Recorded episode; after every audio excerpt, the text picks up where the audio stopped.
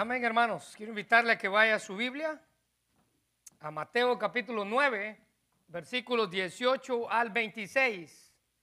Mateo capítulo 9, versículos 18 al 26. Y vamos a darle lectura en este momento. Mateo 9, 18 al 26. Hoy llegamos a nuestro penúltimo mensaje. No es el último, sino el penúltimo mensaje de esta serie titulada El maravilloso poder de Jesús. Y hoy llegamos a un milagro especial. Usted probablemente ha escuchado hablar de esta historia en Mateo 9 del 18 al 26. La Biblia dice, mientras él les decía estas cosas, está hablando de Jesús, mientras él les decía estas cosas, vino un hombre principal y se postró ante él diciendo, mi hija acaba de morir, ven, pon tu mano sobre ella y ella vivirá. Y se levantó Jesús y le siguió con sus discípulos. Y he aquí una mujer enferma, escuche bien esto, de un flujo de sangre desde hacía 12 años. Una mujer terriblemente enferma. Se le acercó por detrás y le tocó el borde de su manto. Porque decía dentro de sí, ella hablando dentro de sí, si tocare solamente su manto, seré salva, literalmente seré sana. Versículo 22.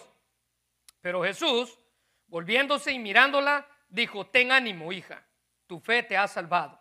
Y la mujer fue salva desde aquella hora. Al entrar Jesús en la casa hacia donde se dirigía, del principal, viendo a los que tocaban flautas y la gente que hacía, que hacía alboroto, les dijo, apartaos, porque la niña no está muerta, sino duerme. Y se burlaban de él.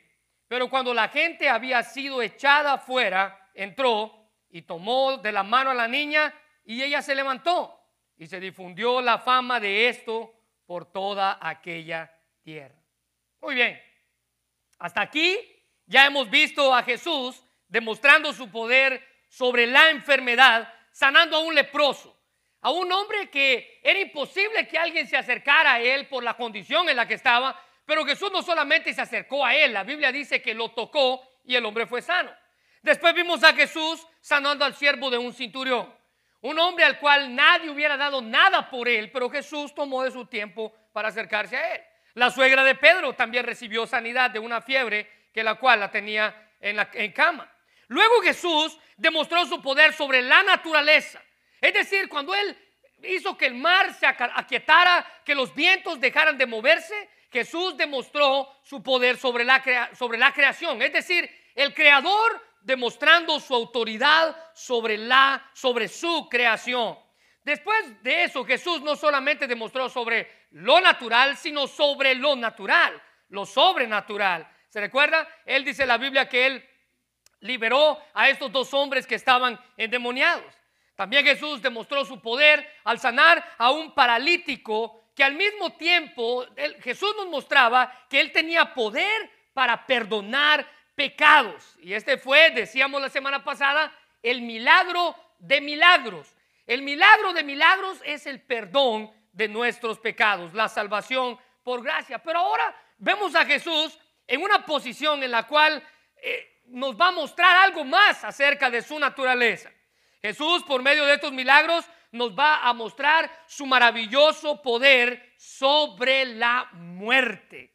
Ahora, sin lugar a duda, la muerte es un tema que nadie quiere tocar y que todos tratamos de evadir. Usted platique con alguien acerca de la muerte y esta persona va a cambiar de temas así como cambia de canales en la televisión. ¿Por qué? Porque nadie nos gusta hablar de la muerte. No queremos hablar de la muerte. Pero déjeme decirle, no sé si usted ignoraba esto, pero es algo que todos vamos a enfrentar. Tarde o temprano nos vamos a ver cara a cara con la señora muerte. Especialmente aquellos que están a punto de, conocerla. Esa es la gente que más trata de evitar y de evadirla. Quiero aclarar y, y comentarles que este milagro está descrito, al igual que algunos de los otros que hemos hablado, en Mateo, Marcos y Lucas, que se les llaman evangelios sinópticos. Y como en todos los relatos que hemos hablado, Marcos y Lucas dan muchos más detalles, así que vamos a ir a esos pasajes en unos momentos. Marcos y Lucas dan muchos más detalles, especialmente porque Mateo no se centró en los detalles. Mateo tenía como propósito al escribir, recuérdese que él estaba escribiendo a judíos, Mateo tenía como propósito simplemente presentar a Jesús como el Hijo de Dios.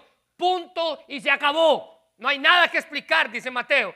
Mientras que Marcos y Lucas tuvieron sus escritos para dar detalles. Pero hablando de la muerte, un hombre llamado G.B. Hardy, que era un científico canadiense, declaró en una ocasión, cuando miré la religión, dijo él, dije, tengo dos preguntas.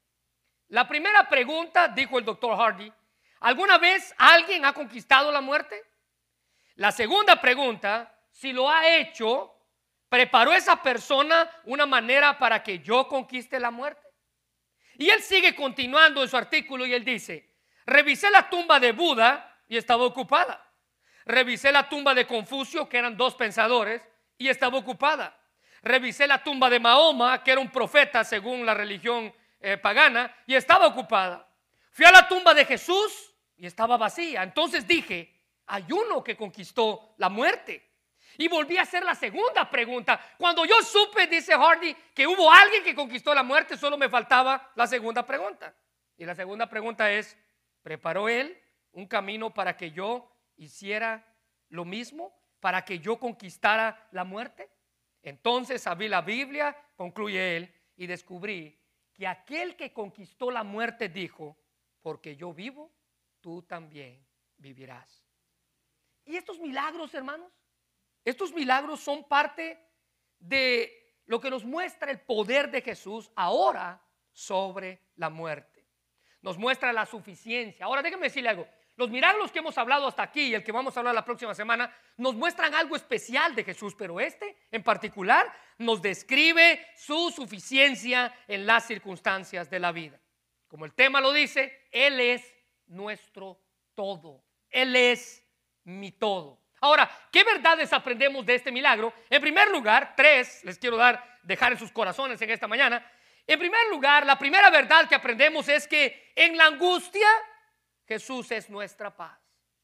Es una verdad. Es una verdad que necesita ser aplicada. Es una verdad que necesita ser creída.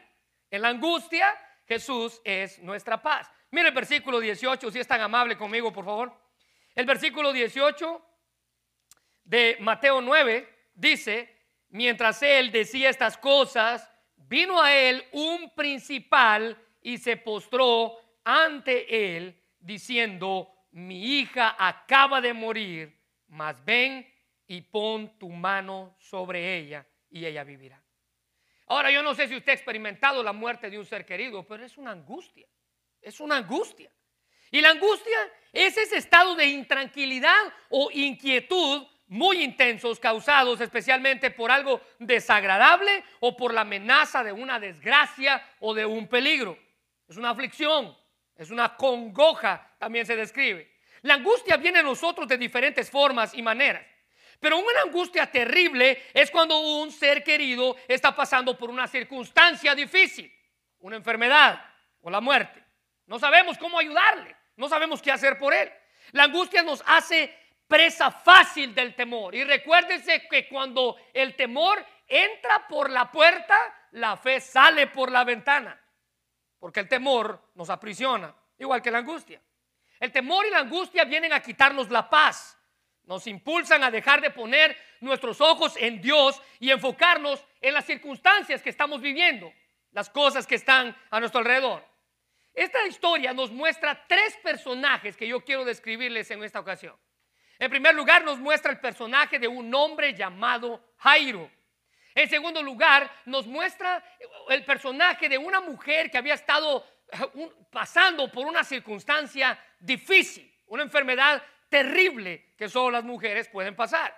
Y en tercer lugar, nos muestra a la hija de este hombre llamado Jairo, que Mateo dice que estaba muerta, Marcos y Lucas dice que estaba agonizando. Lo que sí es verdad es que la niña estaba muy, muy enferma.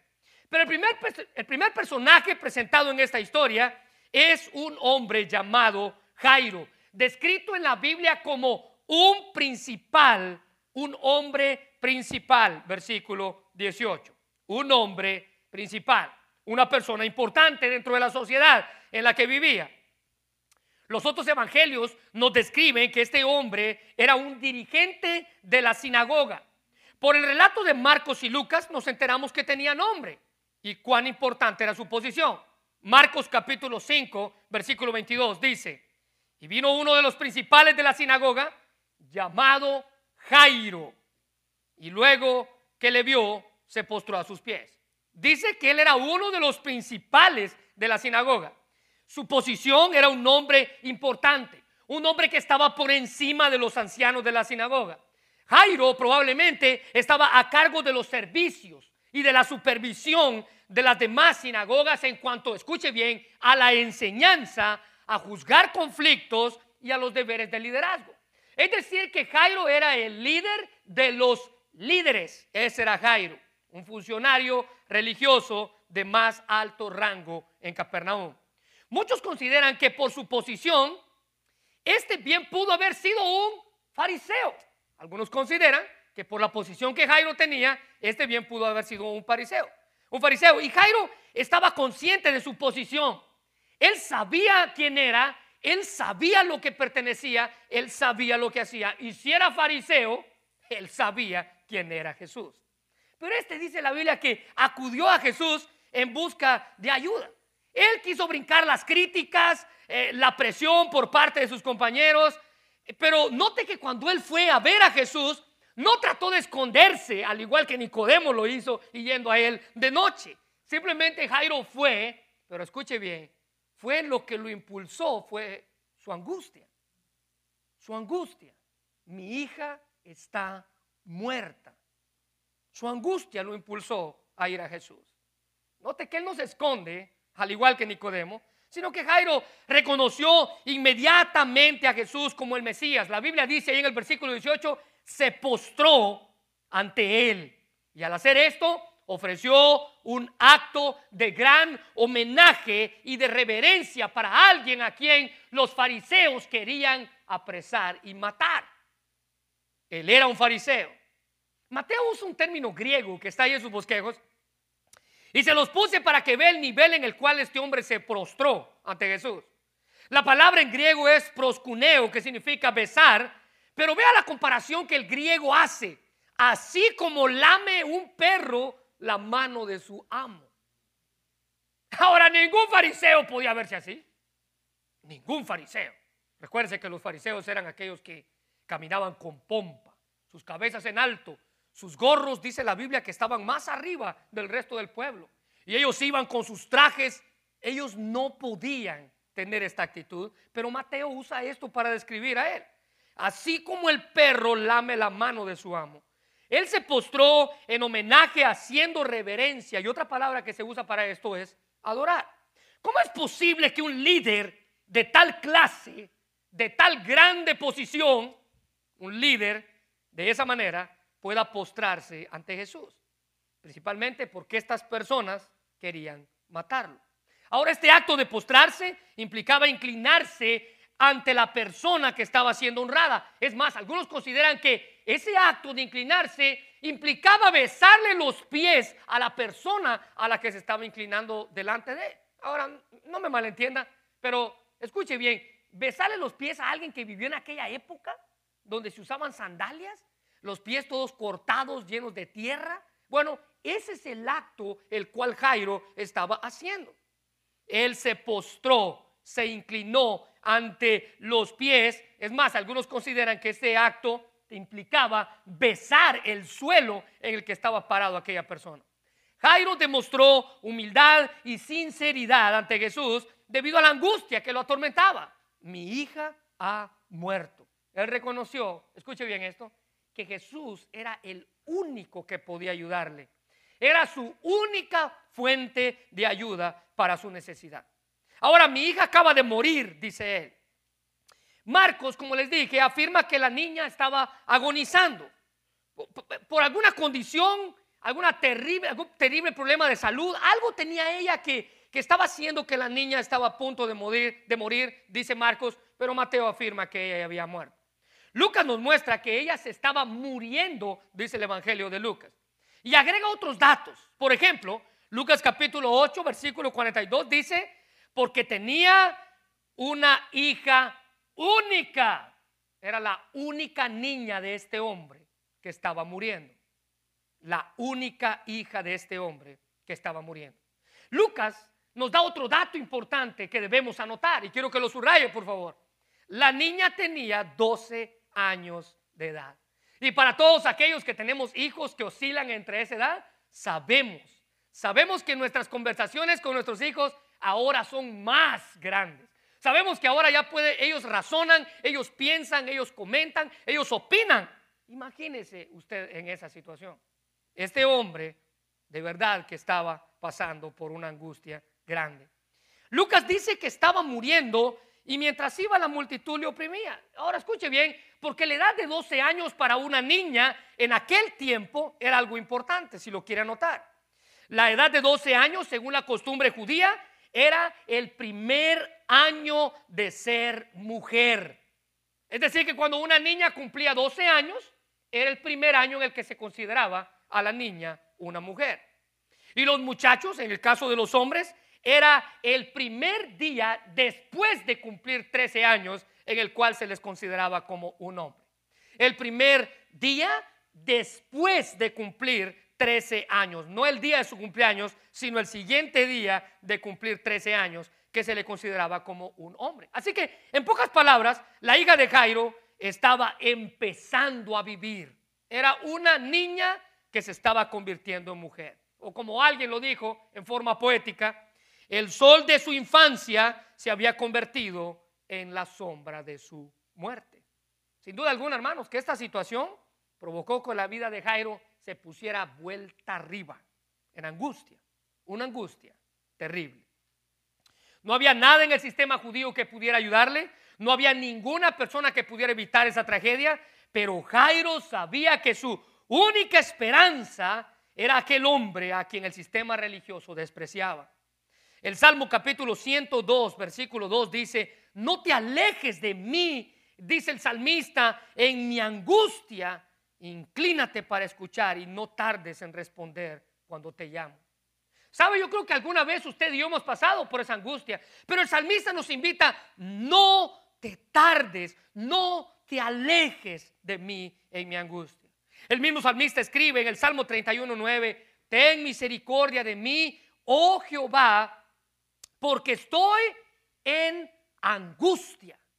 Ten misericordia. Ahora vea cómo el salmista se describe. Se han consumido de tristeza mis ojos, mi alma y mi cuerpo. El salmista estaba completamente destruido por la angustia.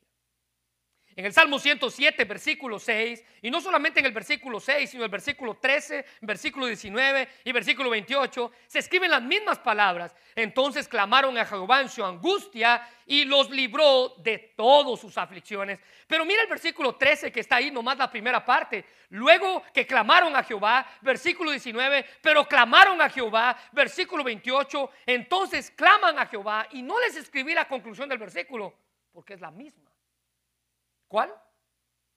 Y los libró de todas sus aflicciones. No hay angustia, hermanos, que Él no pueda librar. No hay angustia que Él no sea propicio. No hay angustia que Él no tenga el control. Porque en medio de nuestra angustia, Jesús es nuestra paz. La tranquilidad que tanto necesitamos cuando estamos eh, tratando por nosotros medios de salir de nuestra angustia. Ahora, note que la, petición de este padre, ven y pon tu mano sobre ella y ella vivirá. Ahora mire, yo no sé si usted ve esas palabras, pero esas palabras están cargadas de confianza, de fe, de seguridad, de que eso va a pasar. Un ejemplo de una fe impresionante. Este líder en la posición y lo que sea que él tenía, se tragó su orgullo del líder se tragó el temor de la burla que todo el mundo pudiera hacer de él, especialmente los otros fariseos. A él no le importaron sus vecinos, a él no le importó su familia, a él no le importó la sociedad, ni siquiera los otros líderes que estaban con él. esta gran tragedia motivó a Jairo a venir a Jesús. Ahora lo impresionante de esto, hermanos, y que quiero que subraye, fue su fe. Escuche bien lo que voy a decir. Su confianza. Especialmente, escuche bien, su fe y su confianza, especialmente porque hasta este punto Jesús no había resucitado a nadie. Pero las palabras de este hombre fue, si tú vienes, ella va a volver a vivir. Hasta aquí no había resucitado a nadie Jesús pero su fe fue más allá. Jesús había sanado leprosos, esclavos, suegras, liberado demonios, calmado tempestades, eh, paralíticos, pero no había resucitado a nadie. Y Jairo afirmó que si la tocaba, ella se iba a levantar. Jairo encontró su paz. Mire el versículo 19, cuando Jesús, dice la Biblia, se levantó él y se fue. Es decir, Jesús siguió a Jairo, vamos a tu casa, vamos, vamos a atender qué es lo que tú necesitas. Jairo encontró su paz. Así nosotros, en medio de nuestra angustia, cualquiera que ésta sea, puede ser la enfermedad, puede ser cualquier situación, podemos encontrar nuestra paz cuando nos acercamos a Él con sinceridad, al igual que este hombre lo hizo. Podemos escuchar a Jesús decirnos, mi paz os dejo, mi paz os doy, yo no os la doy como el mundo la da. No se turbe vuestro corazón, ni tengan miedo. Esa es paz porque Jesús es nuestra paz en medio de la angustia. Ahora, en segundo lugar, vea la segunda verdad que este pasaje nos muestra. La segunda verdad que aprendemos de este milagro es que en la desesperación Jesús es nuestra esperanza. En la desesperación Jesús es nuestra esperanza. Y aquí nos toca hablar del segundo personaje de esta historia que les dije fue una mujer que estaba en una condición grave. Versículo 20. Y he aquí una mujer enferma. Ahora, vea y subraye. De flujo de sangre desde hacía 12 años, se acercó por detrás y tocó el borde de su manto. En medio de todos los apretones de la multitud, mientras iban a la casa de Jairo, Jesús lo, lo apelmazaba a toda la gente, toda la gente quería estar con él, toda la gente quería ver los milagros que él iba a hacer. Marcos capítulo 5, versículo 24 dice, fue pues con él y le seguía gran multitud y le apretaban. Imagínese, yo no sé si usted ha estado en esas ferias o en esos lugares donde toda la gente está pelmazándose una con otras. Dice que en medio de todo eso apareció una mujer que se acerca a Jesús para tocarle. Mateo describe la enfermedad como flujo de sangre. Y esto nos muestra una crítica hemorragia interna que esta mujer tenía, que padecía quizás por algún tumor o quizás por alguna otra enfermedad en su cuerpo que la hacía producir en ella. Ahora, esta enfermedad, según la ciencia, si lo quiere anotar, es conocida como menorragia. Si usted lo puede buscar, va a encontrar información acerca de ella. Según la ciencia, en nuestros días, esa enfermedad es descrita como menorragia. ¿Qué es eso?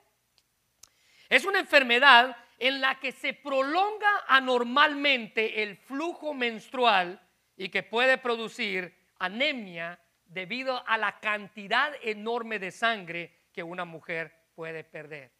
Ahora escuche bien, esta mujer estaba así por 12 años, no 12 días, 12 años. Lo que nos da a entender que probablemente en el punto en el que esta mujer llegó a Jesús, ella ya estaba muriendo de anemia por toda la sangre que había perdido en todo este tiempo. Marcos 5, 25 y 26, recuérdense que Marcos y Lucas nos dan detalles y esos detalles son los que yo quiero traer a, la luz. Marcos 5, 25 y 26 dice, pero una mujer que desde hacía 12 años padecía un flujo de sangre, y ahora vea el detalle que Marcos da, y había sufrido de muchos médicos y gastado todo lo que tenía, y nada había aprovechado, antes le iba peor, dice Marcos. Interesante, ¿no? Ella había gastado todo en todos y para todo, y ella estaba peor en lugar de estar mejor. Alguien dijo que la muchacha había conocido la muchacha había conocido 12 años de sol y felicidad, mientras que la mujer había conocido 12 años, 12 años de sombras y de lágrimas. Era así, 12 años la chica, 12 años la mujer. Ahora esta enfermedad no solamente la ponía ella en una posición eh, crítica, ella estaba enferma, sino que también la hacía impura ante el templo, haciéndola alejarse de ella, de Dios, de todo lo que tenía que ver con Dios.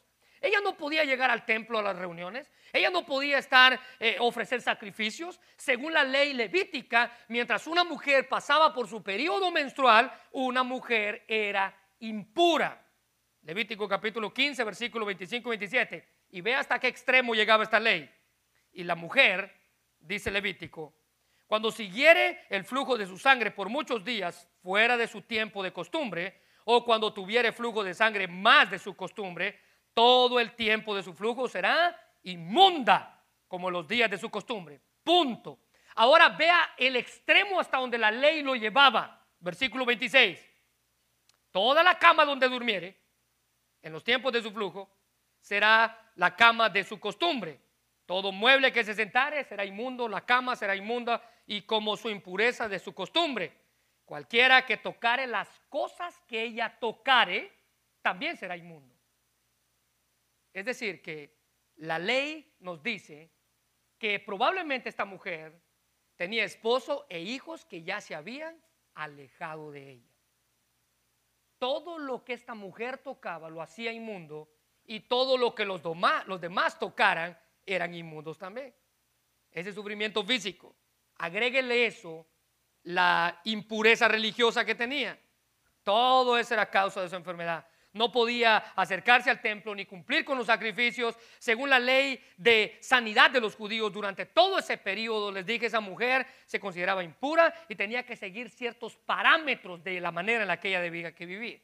Tenía que permanecer apartada de todo el pueblo los días que durara su impureza. Cualquier cosa que tocara iba a ser impura y el que tocara lo que ella tocó también era impuro. Levítico 15, 28 dice, y cuando fuere libre de su flujo, es decir, cuando todo se haya acabado, contará siete días después y después será limpia. Hasta siete días después de que su flujo parara, esta mujer iba a ser limpia. Y el octavo día tomará consigo dos tórtolas y dos palominos, que eran las ofrendas, los traerá al sacerdote a la puerta del tabernáculo y el sacerdote, el sacerdote hará una ofrenda por el pacto y eh, el otro holocausto y la purificará delante de Jehová de su flujo de impureza. Pero esta mujer no habían sido días, no habían sido semanas, habían sido 12 años. Esta mujer estaba muriendo. Así que al pensar en esto, podemos darnos cuenta de la desesperación que esta mujer tenía. Ella probablemente pensaba dentro de sí, yo necesito ayuda ya. Había gastado todo su dinero en médicos y no le iba bien le iba peor. Ella quería ser limpia, ella quería ser sana. ¿Se recuerda? Su familia probablemente ya la había abandonado, esposo e hijos. Recuérdese que un judío podría, podría un judío hombre podía divorciarse de su esposa por cualquier cosa que se le ocurriera. La ley le daba carta de divorcio. Estoy seguro que a este punto esta mujer estaba completamente sola. Agréguele eso el peso de todo lo que había gastado, Marcos dice que estaba peor, ni siquiera estaba mejor. Lucas dice en 8:43, pero una mujer que padecía del flujo de sangre desde hacía 12 años y que había gastado en médicos todo cuanto tenía y por ninguno había podido ser curada. Recuérdese que Lucas es un médico de profesión. Así que al escuchar esto podemos imaginarnos el grado de desesperación. Abandonada, había gastado todo, no le iba bien, le iba peor, ningún médico podía sanarla. Esto es para desesperarse. ¿Alguna vez ha estado usted desesperado por algo? ¿Por alguna situación? Tal vez usted pensaba que todo estaba bien cuando en realidad nada estaba bien. Eso desespera. Desespera creer que todo está bien cuando en realidad nada está bien. Esto puede hacernos que nos desesperemos. Nos desesperamos cuando pedimos a Dios algo y Él no nos lo da. Constantemente estamos desesperándonos por eso. Pero vea lo que el salmista dice acerca de la desesperación y la respuesta de Dios a ella. El Salmo 41, del 1 al 40, del 1 al 3 dice, pacientemente esperé a Jehová. Ah, recuérdese, la paciencia es la clave aquí. No se desespere.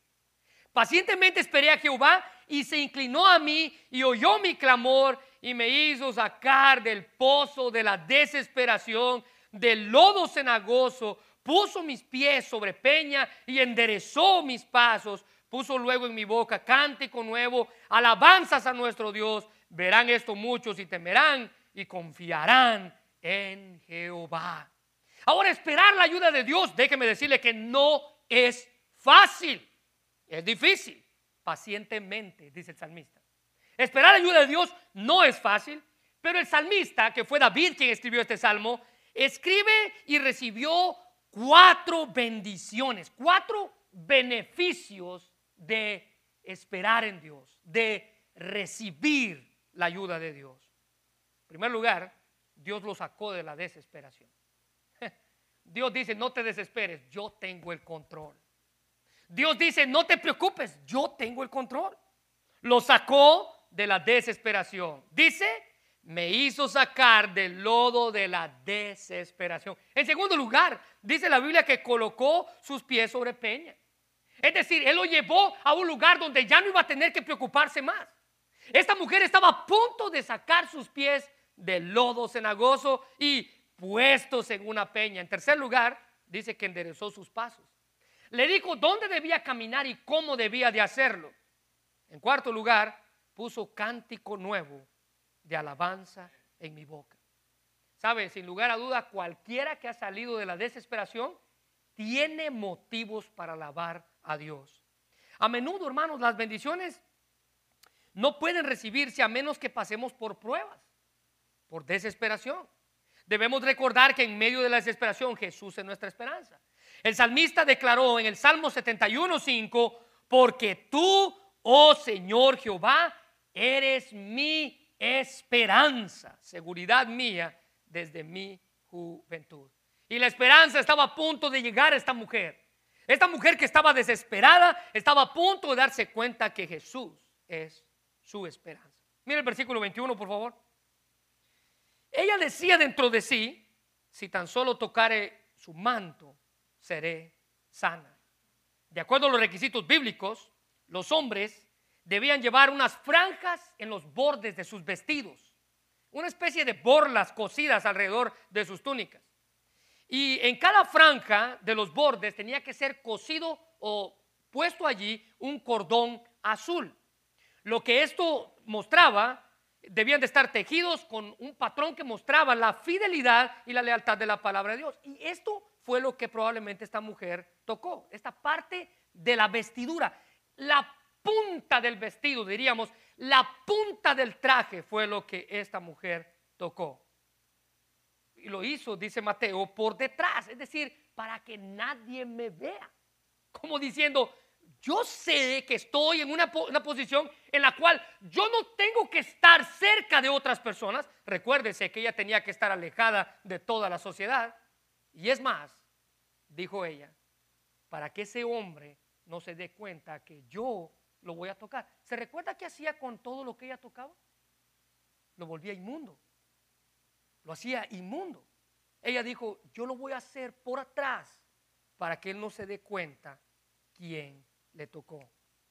Lucas capítulo 8, versículo 44, dice algo impresionante.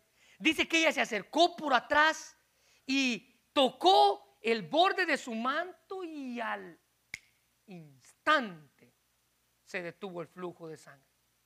Ahora, no me pregunte, pero esta mujer supo cuando ya estaba sanada.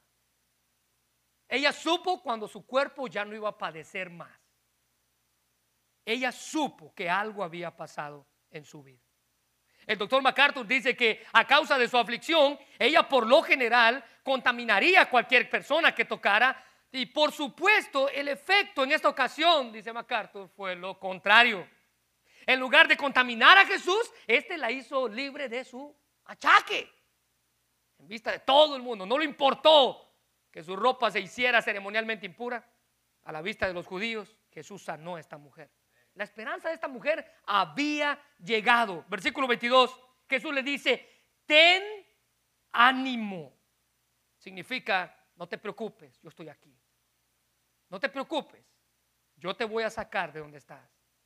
Ahora, los dos aspectos, hermanos, que llevan al ser humano a Jesús son la necesidad personal y la fe auténtica. Usted llegó a Jesús por alguna de estas dos cosas, por una necesidad personal o por una fe auténtica. Y esta mujer tenía las dos. Cuando Jesús le dice, tu fe te ha salvado, o mira el versículo por favor conmigo, el versículo 22 dice, y Jesús volviéndose al mirarla, ten ánimo hija, tu fe te ha salvado y la mujer fue salva. Se da cuenta, salvado, salva. Estos son sinónimos de haber sido sanada. Es decir, que aquella hora la mujer fue tan sana como fue, fue salva. Una como la otra fueron puestas en ella en aquella hora. Marcos 5, 33 a 34 dice, entonces la mujer temiendo y temblando. Recuérdese que ella no quería que nadie se diera cuenta que ella lo había tocado. Pero Jesús dice, alguien me ha tocado, alguien me tocó porque poder salió de mí. Jesús sabía lo que él había hecho, al igual que esta mujer sabía lo que Jesús había hecho en ella. La mujer temiendo y temblando, que todo el mundo la señalara diciendo, tú no puedes estar aquí. Sabiendo lo que ella había hecho, vino y se postró ante él y dijo toda la verdad, diciendo, Señor, yo soy alguien que te ha tocado, he sufrido esto por 12 años, y él le dijo, hija, tu fe te ha hecho salva, ve en paz, y ve aquí, y queda sana de tu azote. Al mismo tiempo, la mujer fue salva y la mujer fue sanada. ¿Sabe por qué? Porque en la desesperación, cuando nos acercamos a Jesús, nos damos cuenta que Él es nuestra esperanza. Miren lo que dice el Salmo 142, 5. Clamé a ti, oh Jehová, dije, tú eres mi esperanza y mi porción en la tierra de los vivientes. Esta mujer había sufrido por 12 años esta hemorragia interna, este desorden menstrual. Y cuando estamos atravesando por tiempos de desesperación, no debemos preocuparnos de la manera en la que nos acercamos a Dios. Como esta mujer, podemos simplemente extender nuestra mano y tocar con fe. En tercer lugar, la tercera verdad que aprendemos de esta historia es, en el desconsuelo, Jesús es nuestro alivio. En el desconsuelo, Jesús es nuestro alivio. Mira el versículo 23, dice la Biblia que después de que se entretuvo con esta mujer, ¿verdad? Y que ah, la sanó y que platicó con ella, versículo 23, por fin llegaron a la casa de Jairo, del principal, ¿se recuerda? Primer personaje. Ah, llegaron a la casa del principal y viendo a todos los que tocaban flautas y a la gente que hacía alboroto, les dijo, apartaos, porque la niña no está muerta sino duerme. Subraye esto, por favor, y se burlaban de él. Sin duda alguna, que Jairo, al ver esto que pasó con esta mujer del flujo de sangre, pudo haber pensado dentro de sí, ¿por qué están retrasando a Jesús? Lo están retrasando para llegar a su casa. ¿Se imagina el desconsuelo que este hombre había experimentado? Cuando al llegar a su casa, dice la Biblia que vino uno corriendo antes de llegar a la casa y le dijo, no molestes más al maestro, porque tu hija ya falleció. Lucas capítulo 8, versículo 49. Estaba hablando aún con la mujer cuando vino uno de la casa del principal de la sinagoga a decirle, tu hija ha muerto, no molestes más al maestro. Este hombre al escuchar esa frase, y todos los que somos padres podemos experimentar eso, podemos pensar en eso, este hombre al escuchar esa frase sintió que su mundo se desboronó a pedazos. No había nada más que hacer. ¿Qué podemos hacer cuando el desconsuelo viene a nuestra vida y dejamos de creer. Déjeme hacer nuevamente esa pregunta. ¿Qué podemos hacer cuando el desconsuelo viene a nuestra vida y el desconsuelo nos hace dejar de creer? ¿Sabe qué debemos de hacer? Necesitamos seguir creyendo. Sé que es difícil. necesitamos seguir confiando. Porque en medio de nuestro consuelo, cualquiera que estemos atravesando, Jesús es nuestro alivio. Solo Él tiene palabras correctas para hacer que volvamos a creer en medio del desconsuelo. Marcos 5:36 dice, pero Jesús, vea las palabras de Él, tratando de hacer que Jairo volviera a creer en medio de su desconsuelo. Luego que oyó lo que decía, dijo al principal, ni siquiera al siervo que vino a hablarle a él, sino se refirió al padre de la niña. Usted, pudo haber, imagínese estando ahí, usted pudo, pudo haber visto la cara de este hombre, cómo se demacró en el instante, cómo se decayó en el instante. Jesús le dijo a este hombre, no temas, subraye, cree solamente. Sigue creyendo, Jairo. No temas, no te desanimes tú sigue creyendo. ¿Alguna vez usted ha conocido a alguien que ha perdido un hijo? Ahora miren, hace un tiempo atrás ustedes saben que falleció eh, mi abuela, falleció mi abuela, hace un tiempo atrás.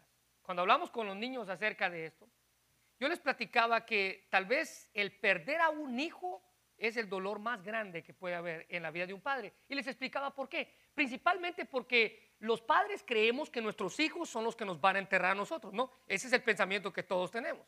Algún día yo me voy a morir, dice usted, y espero que me entierres o que me eches tierra ahí en algo o que me pongas en algún lugar. Eso es lo que todos los padres piensan. Pero imagina usted, usted como padre, enterrar a un hijo.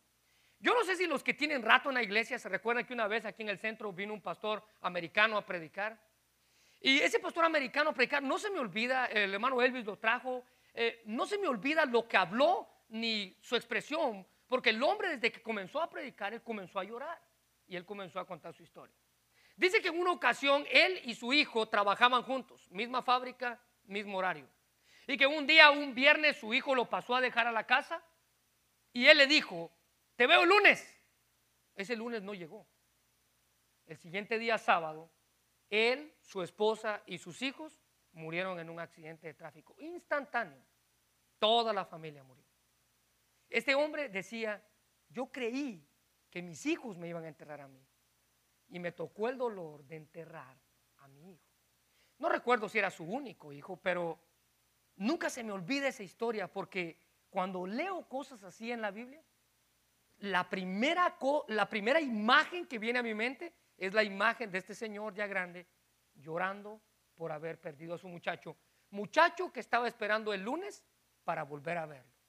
¿Sabe, hermano? El dolor de perder a un hijo es incomparable. Y ustedes y yo probablemente no hemos experimentado ese dolor. Pero este hombre, usted puede ver cómo al escuchar las palabras, tu hija ha muerto, su semblante decayó, su mundo se vino abajo, todo se hizo pedazos, pero Jesús le dijo, no temas, sigue creyendo. El doctor MacArthur dice que el verbo aquí es un verbo imperativo presente, una acción continua que urgía a que Jairo se mantuviera creyendo, así como creyó en Jesús la primera vez que se acercó a él. ¿Se recuerda? Cuando llegó con él, le dijo, yo sé que si tú vas y la tocas, tú la vas a levantar. Pero cuando le dicen, tu hija ha muerto, su semblante decayó. El doctor MacArthur dice que él necesitaba seguir creyendo así como creyó al inicio de la historia. Cree como creíste en mí cuando me conociste. ¿Se recuerda usted cuando conoció al Señor por primera vez? Teníamos tanta confianza en Él. Uf, pasaba algo y usted confiaba de que Él tenía el control.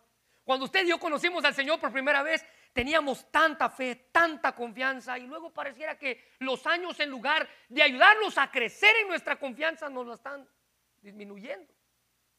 En lugar de arrancar el vuelo, más bien parece que vamos aterrizando. Estamos convencidos que en medio de nuestros desconsuelos Él tenía el control. Pero ¿qué nos pasó? ¿Qué pasó en nuestra vida?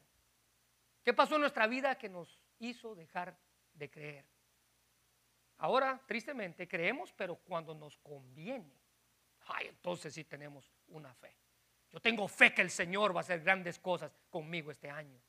Yo tengo fe que me voy a hacer millonario este año. Cuando nos conviene, empezamos a creer. Bueno, déjeme decirle que la confianza no es si nos conviene o no nos conviene. Y aunque no se nos especifica cuánto tiempo la niña había estado muerta, sí se nos dice que la familia tuvo tiempo suficiente para ir y llamar o preparar lo que se hacía en los duelos de aquella ocasión. Mira el versículo 23. Dice que cuando Jesús entró a la casa del principal, vio que había gente tocando flautas y vio que había gente que hacía alboroto. Ahora, esa gente era lo que se hacía normalmente en los funerales. Las flautas y el hacer alboroto era algo típico en los funerales de aquella región. La gente que estaba aquí era lo que en la Biblia se le conoce como dolientes profesionales, mujeres que se dedicaban a llorar en los funerales. Vaya trabajo, Unas actrices perfectas, mujeres no sé si usted ha visto esas actrices que se les hace tan fácil llorar. Yo pienso, ¿cómo es que una mujer puede? Y le bajan las lágrimas y lágrimas y lágrimas. Actrices, estas eran así. Lloraban y se lamentaban por un muerto que ni siquiera conocían. Pero así era como eran los funerales en aquella época. Mujeres que cobraban por llorar y lamentarse en los funerales. Y cuando Jesús pronunció su, su diagnóstico, versículo 24, apartados, porque la niña no está muerta, sino duerme. Mire, mire la parte que sigue que le dije que subrayar. Y se burlaban de él. ¿Quiénes? Las mismas que estaban llorando hace un rato. Se estaban burlando de él, porque no creían. Ahora, no era un error de Jesús decir que ella estaba dormida, ni decir que no estaba muerta, sino que Jesús estaba afirmando que ella iba a volver a vivir. Un comentario parecido se hizo cuando Lázaro murió y Jesús llegó a su tumba. En Juan capítulo 11, versículo 11, la Biblia dice, dicho esto, les dijo después Jesús, nuestro amigo Lázaro, refiriéndose a él, duerme, mas yo lo voy a despertar. Y aquí sí sabemos que Lázaro tenía más de tres días en esa tumba. Aquí sí sabemos. Y Jesús le dice, no, no se preocupen, él no está, él solamente duerme y yo lo voy a despertar. Pero al escuchar Jesús decir esto, se burlaron de él. La gente se burló de él. Cuando escucharon a Jesús decir esto, la gente se burló de él. Y esto se trató de, según la Biblia, de unas carcajadas altaneras y altivas. Ahora note que el llanto se convirtió rápidamente en burla. ¿Se da cuenta por qué eran profesionales? Estas mujeres empezaron a burlar de él por lo que él había dicho. Echando a todos afuera, versículo 25, Marcos 5, 41 dice, tomando la mano de la niña, dijo una expresión en arameo, talita kumi, que traducido es, niña, a ti te digo, levántate. Ahora, note esto, tomando la mano de la niña. Jesús pudo haber resucitado a esa niña al igual que lo hizo con Lázaro. ¿Se recuerda? Lázaro, ven fuera. Pero él tomó la mano de la niña. Jesús pudo haber hecho este milagro con sus palabras nada más, como ha hecho los otros. O es más, Jesús pudo haber resucitado a esta niña sin ni siquiera decir nada. Pero tomando la mano de la niña. Y al hacer esto, al tocarla y al hablarle, nos muestra la misericordia y la ternura de Jesús ante esa niña y ante el dolor que los padres sentían. Esto había superado todo lo que Jesús había hecho. Jesús no solo demostró su poder, su gran poder, sino que también demostró su tremenda compasión ante la vida de esta niña y la vida de sus padres. Cuando ejerció poder sobre la naturaleza, sobre los demonios, sobre la muerte, lo hizo por compasión, hermano. Lo hizo por compasión a un endemoniado, lo hizo por compasión a los discípulos, lo hizo por compasión a la suegra y a todos los demás que sanó. Él, dice la Biblia, actuó por compasión. Los rabinos de la época consideraban inmundas a, las, a las personas que en este caso estaban enfermas o en este caso habían muerto. Nadie podía tocar a un muerto porque era un cadáver, era algo que estaba inmundo. Pero Jesús, brincándose los estereotipos de aquella sociedad, toma la mano de la niña y le dice, levántate. Jesús se acercó a ella, Él le ayudó en cada una de sus necesidades y de nuestras necesidades. Ahora, no solo era evidente que Él tenía poder sobre la enfermedad, no solo era evidente que él tenía poder sobre la naturaleza, no solo era evidente que él tenía poder sobre lo sobrenatural, sino él tenía poder sobre la muerte. En Cristo, hermanos, no hay razón para temer ni a la angustia, ni a la desesperación, ni al desconsuelo. Él es todo. Él tiene poder sobre todo. Él tiene poder para conquistar la muerte. Y déjeme decirle algo. La muerte, Él tiene poder para conquistar la muerte, algo que usted y yo no podemos evadir y no podemos evitar. Constantemente nos vemos enfrentados a ella. Hay gente que quiere evitar la muerte. Escuché de un relojero turco que decidió un día construir un, ataúd, pero ese ataúd debe ser especial. El ataúd dice que, la historia que escuché, que era un ataúd y tenía una ventanita pequeñita hacia enfrente, como la que normalmente tienen los ataúdes. Pero este ataúd, este hombre se encargó de ponerle luz eléctrica adentro del ataúd. Y no solamente eso, sino que quiso pasarse de listo tratando de evitar la muerte, que instaló un pequeño botón y una alarma fuera del ataúd. Escuche bien. Entonces él dijo, miren, cuando yo me muera me ponen en este ataúd, pero no me vayan a apagar la luz. Y número dos, van a desconectar la alarma hasta después de siete días cuando se den cuenta que yo estoy bien muerto. Porque decía él, probablemente alguien me puede encerrar vivo. Y mi alarma ahí me va a servir para avisarle a los demás que yo no estoy muerto. Inteligente, pero no tan sabio. Cuando era joven, D.L. Moody, D.L. Moody, este gran predicador, le invitaron a predicar en un funeral. Entonces D.L. Moody comenzó a estudiar algún mensaje que Jesús haya dado en un funeral. Él comenzó buscando en los evangelios y se dio cuenta y descubrió, dice él, de su ah, propia cita, que el Señor nunca predicó en un funeral. Porque todo funeral al que Jesús llevó, llegó, lo destruyó, levantando al que estaba allá acostado. Él asistió, dice, pero cada vez que llegó, levantaba a la persona fallecida. Dele Moody termina diciendo, cuando los muertos oían su voz, inmediatamente volvían a la vida. Hermanos, Jesús fue el que dijo, yo soy la resurrección y la vida. El que cree en mí, aunque esté muerto, vivirá. Él es nuestro todo. No hay circunstancia, no hay angustia, no hay desesperación, no hay nada que pueda contra Él. Él conquistó la muerte y Él también, como decíamos al inicio, también nos preparó un lugar. como nosotros vamos a conquistar la muerte? Él es nuestro todo. Cierra sus ojos, vamos a orar. Señor, te damos gracias por tu palabra. Gracias por esta hora, Señor, y gracias por lo que has hecho en nosotros, con nosotros. Gracias porque a pesar de las circunstancias que podamos enfrentar, Jesús, tú eres nuestro todo. Él es nuestro todo. Vamos a enfrentar pruebas, vamos a enfrentar dificultades, vamos a enfrentar angustias, vamos a enfrentar desesperaciones, vamos a enfrentar desconsuelos, pero en medio de cada una de ellas, Jesús es mi todo. Él es mi todo. Él es Señor, gracias. Gracias porque a pesar de las dificultades que podamos estar viviendo, Señor, cualquiera que sean, tú tienes el control de nuestra vida. No hay nada que te tome por sorpresa. Es más, tus planes son perfectos. Señor, por eso te damos gracias.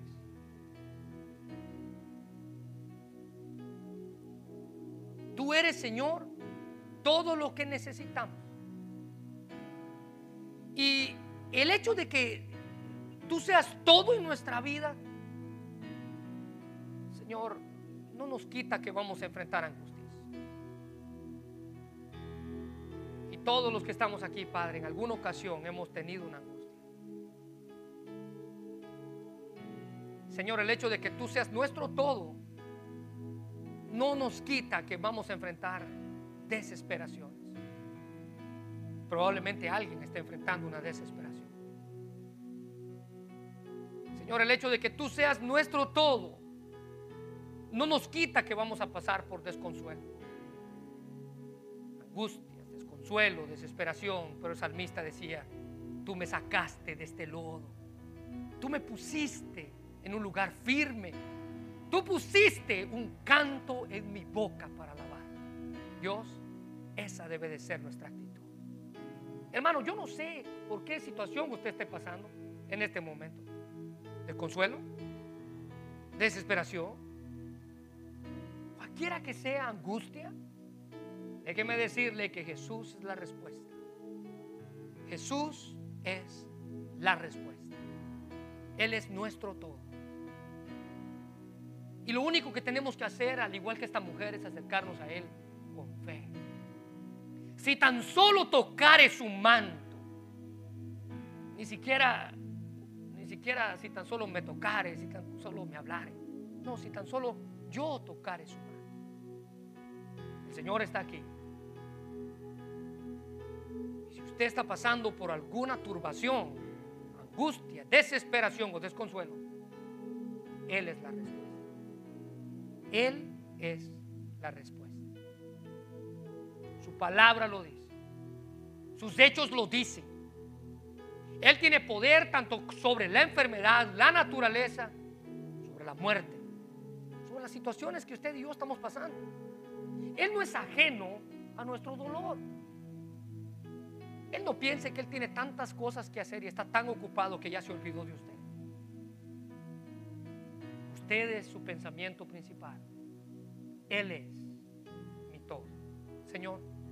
Te doy gracias por tu palabra. Y te pido, Señor, que si hay alguien que está pasando por alguna de estas circunstancias en esta hora, seas tú quien tome control de su vida. Gracias porque tú nos hablaste a nosotros y nos has hablado a lo largo de esta serie de sermones. Pedimos que tú bendigas este mensaje. Dios, que nos ayudes a levantarnos con gozo y con alegría. Sabiendo que tú, Jesús, eres nuestro todo. Él es nuestro todo. En el nombre de Jesús. Amén. Cristo es mi porción, el gozo de mi alma